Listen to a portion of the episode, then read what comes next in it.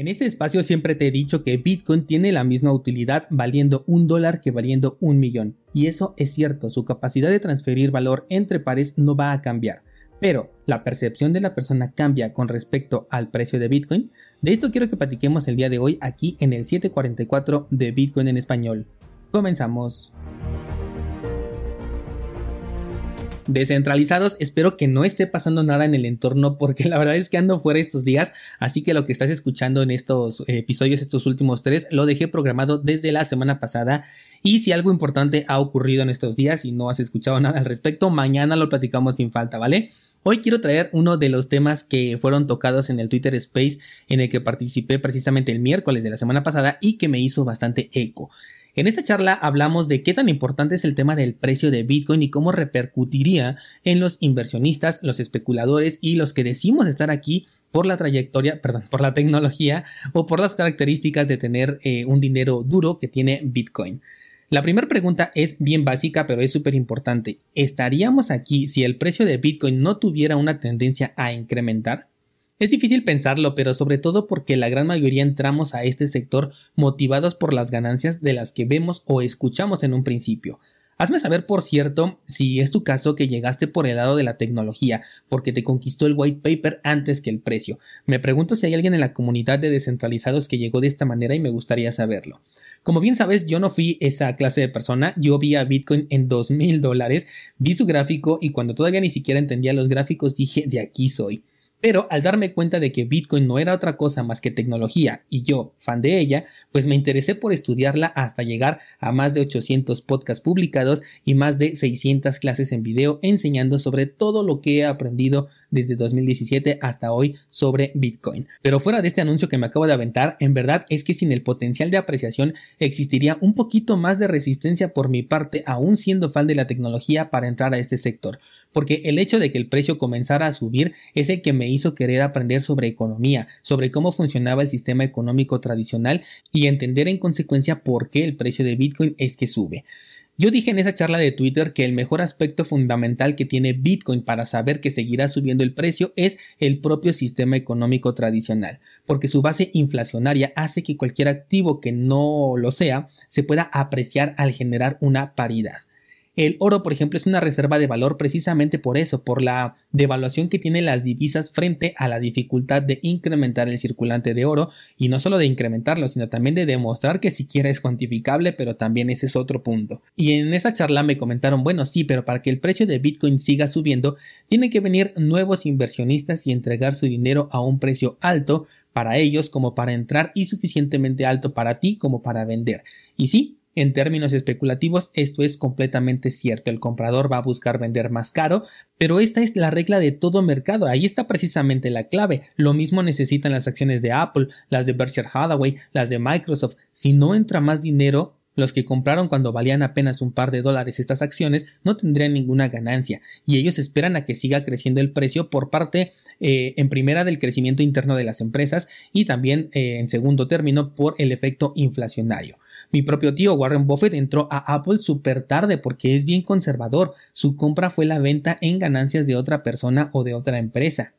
Él se puede decir que compró caro, pero espera que todavía sea más cara esa acción como para poderla vender.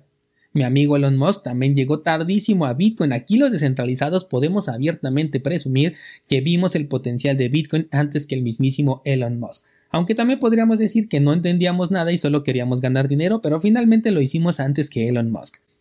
El punto es que todo mercado se maneja de esta manera. Bitcoin como tecnología nos permite transferir valor y si el precio no hubiera explotado a causa del FOMO, hoy Bitcoin seguiría funcionando para exactamente lo mismo entre un nicho más reducido de personas, eso sí, y con la diferencia de que las transacciones podrían ser en términos más grandes, por ejemplo, pagar 10.000 bitcoins por dos pizzas. Lo que sí entiendo es qué pasaría con nuestra parte especuladora si el precio se llega a desplomar a la velocidad que Bitcoin lo sabe hacer. ¿Qué pasaría si además se queda ahí durante varios años?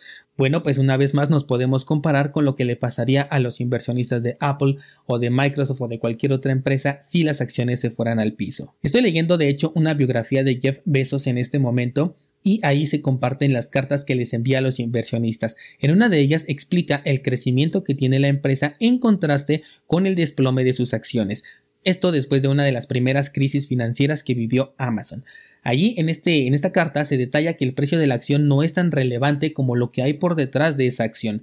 Sabríamos, por ejemplo, que una acción desplomada de Apple tiene buenas oportunidades de recuperarse porque la empresa sigue siendo la misma. Las de Amazon también. ¿Y qué pasa con Bitcoin? A diferencia de una empresa, aquí sus reglas no van a cambiar. No tenemos que especular o confiar que el iPhone 30 va a ser tan innovador como lo fue el 1 y que va a hacer que las acciones suban. No tenemos que especular que el próximo servicio que saque Amazon va a ser tan exitoso como Amazon Web Service y no será un fracaso como su teléfono móvil. No hay espacio para la especulación cuando hablamos con Bitcoin en términos tecnológicos porque incluso depreciado, los bloques se seguirán minando cada 10 minutos. Todos podremos seguir revisando la blockchain de manera transparente. Seguirá siendo resistente a la censura mientras esta censura va a ir en incremento sobre todo en temas de dinero. Esto ya es una realidad en todos los países. La oferta seguirá siendo limitada a 21 millones, mientras que cualquier otra divisa que se te ocurra va a tener un mayor circulante que en este momento que lo estamos platicando. Es el precio tan importante con respecto a lo que respalda a la acción commodity o en este caso a Bitcoin.